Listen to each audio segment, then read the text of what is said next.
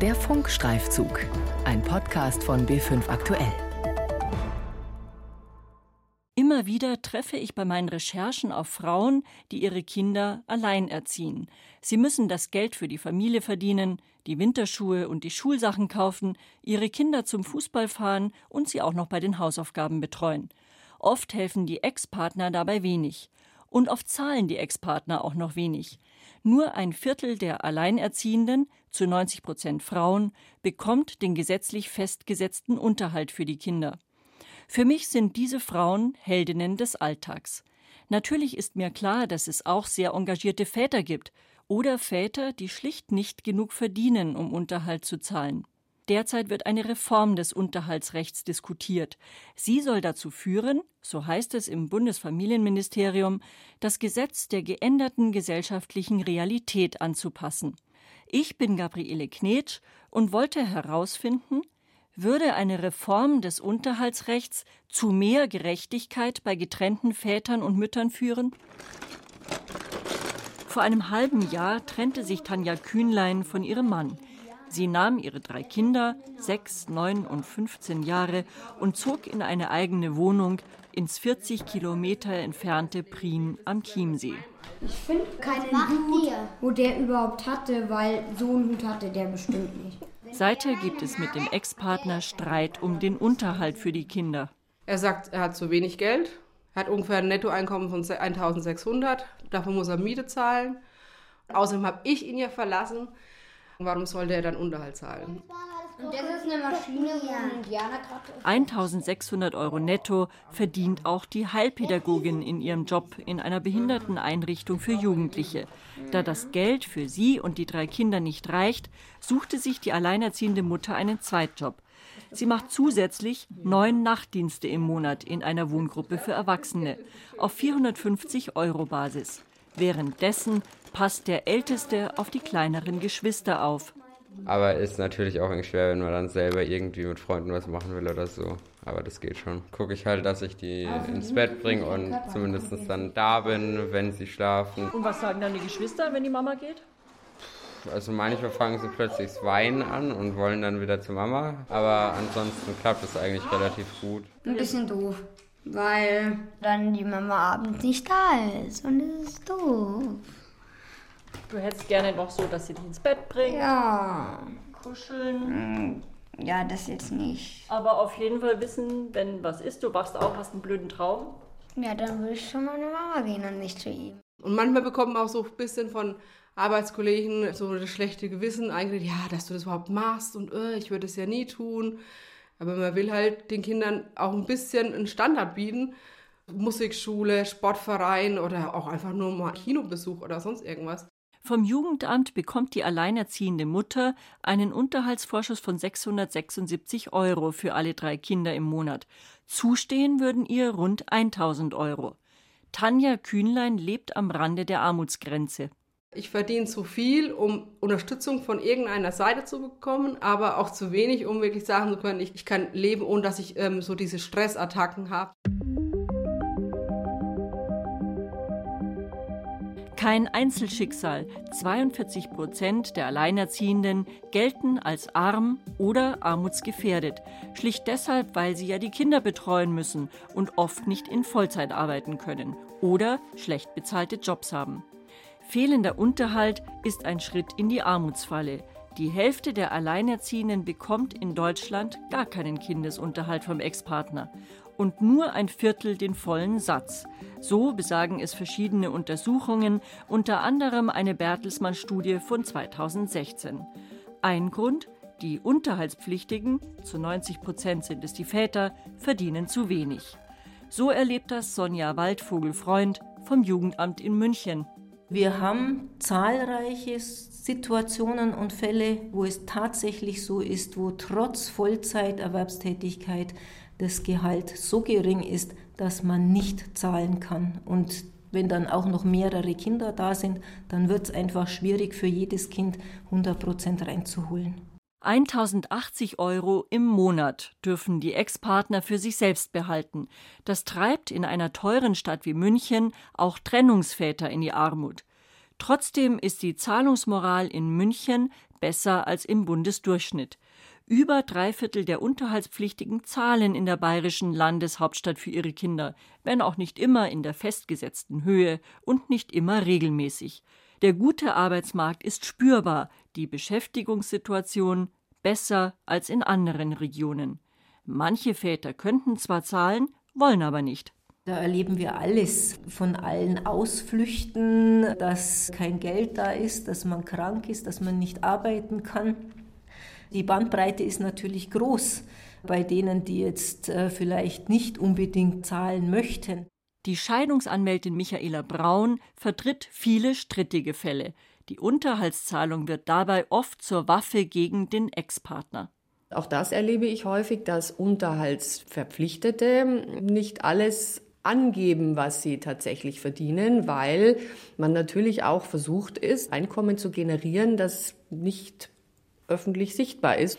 Ich habe gerade zwei, drei Fälle auf dem Tisch, da sagen mir die Unterhaltsberechtigten, dass sie wüssten, dass da und da und da noch Geld flösse.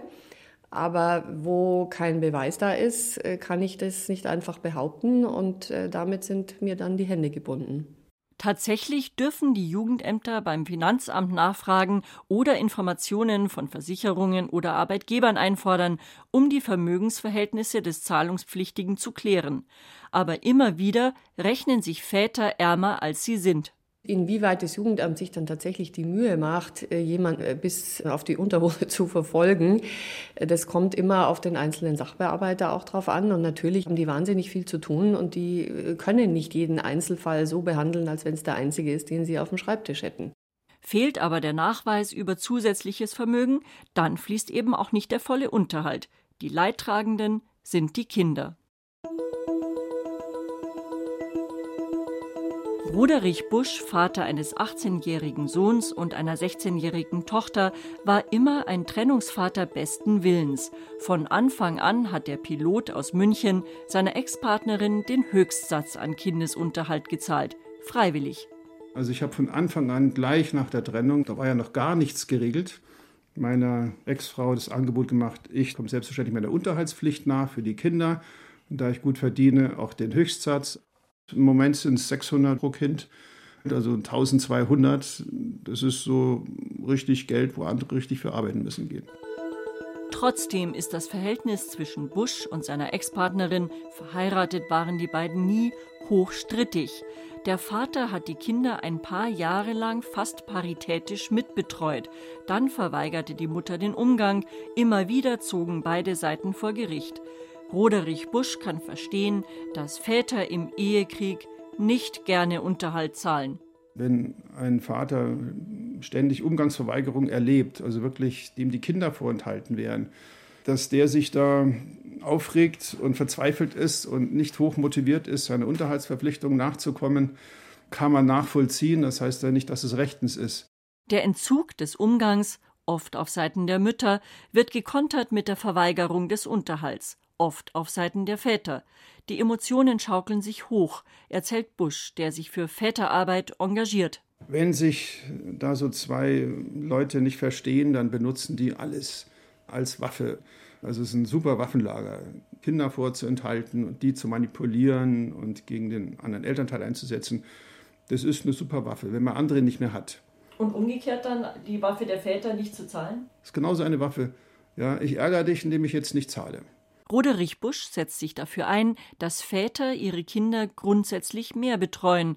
Dafür würde er gerne seine Unterhaltszahlungen um genau diesen Anteil reduzieren.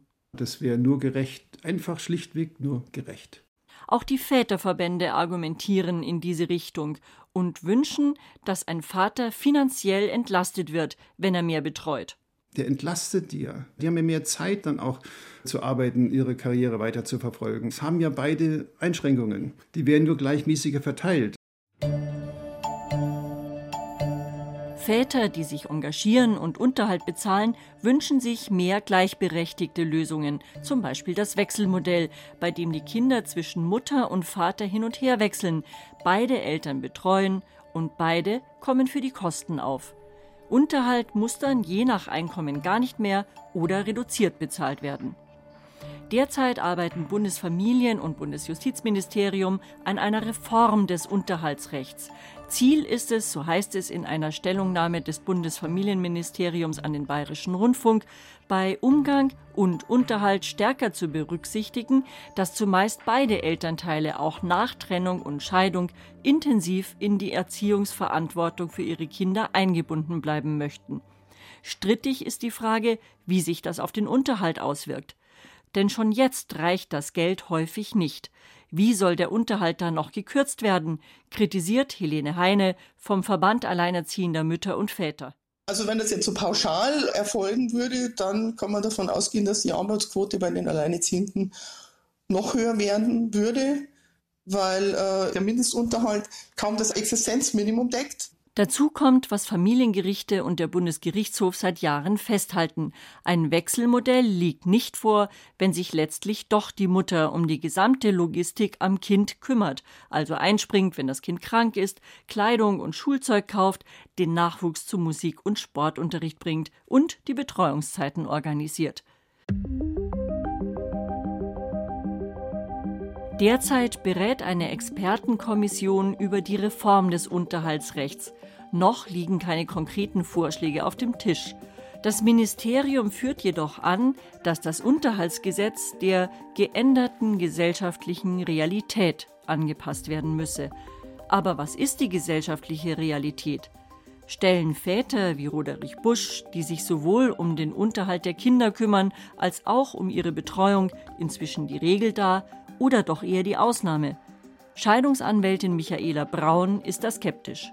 Männer kümmern sich auch viel mehr um Kinder, als das früher der Fall war. Tatsache ist in meiner Erfahrung, dass die meisten Ehefrauen, die Kinder haben, immer noch diejenigen sind, die dann eher zurückstecken als der Ehemann.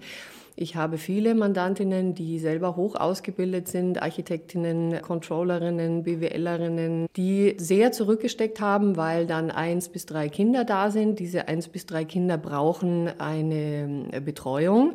Ich habe meinem Mann den Rücken freigehalten, der hat eine Firma gegründet.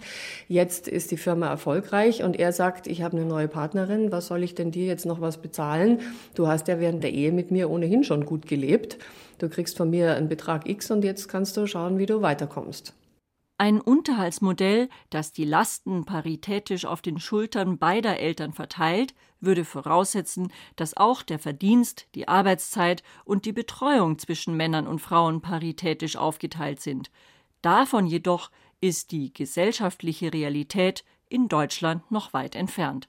Die Mutter steckt beruflich zurück, arbeitet Teilzeit oder gar nicht. In 82 Prozent der Familien sind die Väter die Hauptverdiener.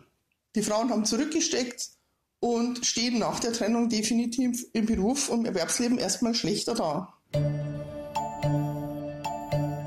Nach der Trennung sind es nach wie vor überwiegend die Frauen, die sich um Kinder kümmern. Sie sind auf den Unterhalt der Väter angewiesen. Zahlt der Vater nicht, springt der Staat mit dem Unterhaltsvorschuss in die Bresche. Nur in 13 Prozent aber können sich die Ämter das Geld vom säumigen Elternteil zurückholen. Das Bundesfamilienministerium will künftig den Rückgriff bei säumigen Zahlern verbessern. Lernen kann der Bund da vom Freistaat. Hier schaffen es die Ämter immerhin in 20 Prozent aller Fälle, sich das Geld wiederzuholen. Denn hier treibt nicht das Jugendamt, sondern das Landesamt für Finanzen das Geld ein, sagt die bayerische Familienministerin Kerstin Schreier. Früher war es ja so, dass die Jugendämter das eintreiben mussten. Und wir wollten, dass sich eine Behörde wirklich spezialisiert, dass die quasi erstmal diese Mitarbeiter nichts anderes machen als nur rückholen. Wir müssen als Freistaat offensichtlich manchmal stark motivieren, damit die Zahlungsleistungen dann auch vollzogen werden.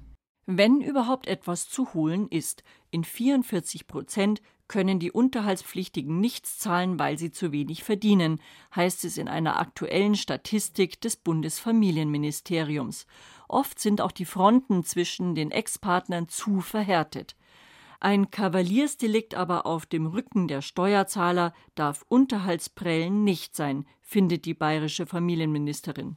Diejenigen, die krank sind oder niedriges Einkommen haben, ist klar, da kommen wir an Grenzen. Bei denjenigen, die das Geld hätten und nur versuchen, gegenseitig Machtspiele zu machen, finde ich, müssen wir als Staat begleitend unterstützen, beziehungsweise natürlich auch Gerichte, weil es nicht sein kann, dass der Steuerzahler dann einspringt, wenn er objektiv finanziell nicht einspringen muss. Trennungsvater Roderich Busch, der immer seinen Unterhalt gezahlt hat, wäre es am liebsten, er und seine Frau hätten sich außerhalb der Gerichte einigen können. Er fände es gut, wenn beide grundsätzlich zu einer Mediation verpflichtet wären. Mit den Gerichten, ich war immer unglücklich, weil ich wollte nie wirklich zu Gericht gehen. Es war nur immer mein letzter Notnagel. Im Grunde am liebsten Beratung. Einen Dritten im Boot haben, der uns beiden den Kopf wäscht, das ist immer die beste Lösung. Tanja Kühnlein zieht gegen ihren Ex-Mann nun vor Gericht, weil er bisher keinen Unterhalt gezahlt hat. Auch er könnte, so wie sie, einen Zweitjob annehmen. Die alleinerziehende Mutter aber wäre schon froh, wenn der Ex die Kinder regelmäßig betreuen würde, dann könnte sie wenigstens das Geld für den fehlenden Unterhalt verdienen. Ich hatte ihn noch angeboten, er kann die Kinder auch unter der Woche holen oder auch mal besuchen. Keine Lust, keine Zeit. Ich hätte es gerne, dass er es regelmäßig treut, dass er es freitags holt, dass er es sonntags bringt. Einfach auch eine Entlastung, weil ich mache alle Fahrten unter der Woche, von dass ich den Großen nach Rosenheim zum Football fahre, dann geht er nach Bad Endorf zum Leichtathletik. Der Kleine geht zur Musikschule, die Kleine hat Gott sei Dank noch nichts. Das muss man auch alles irgendwie im Alltag unterbringen, neben den zwei Jobs, den Haushalt und ein bisschen auch sich selber zu regenerieren. Das machen alles Sie. Das mache alles ich. Der Unterhalt könnte auch nach einer möglichen Reform der gesetzlichen Bestimmungen ein Zankapfel bleiben. Das war ein Funkstreifzug von Gabriele Knetsch, Redaktion Julio Segador.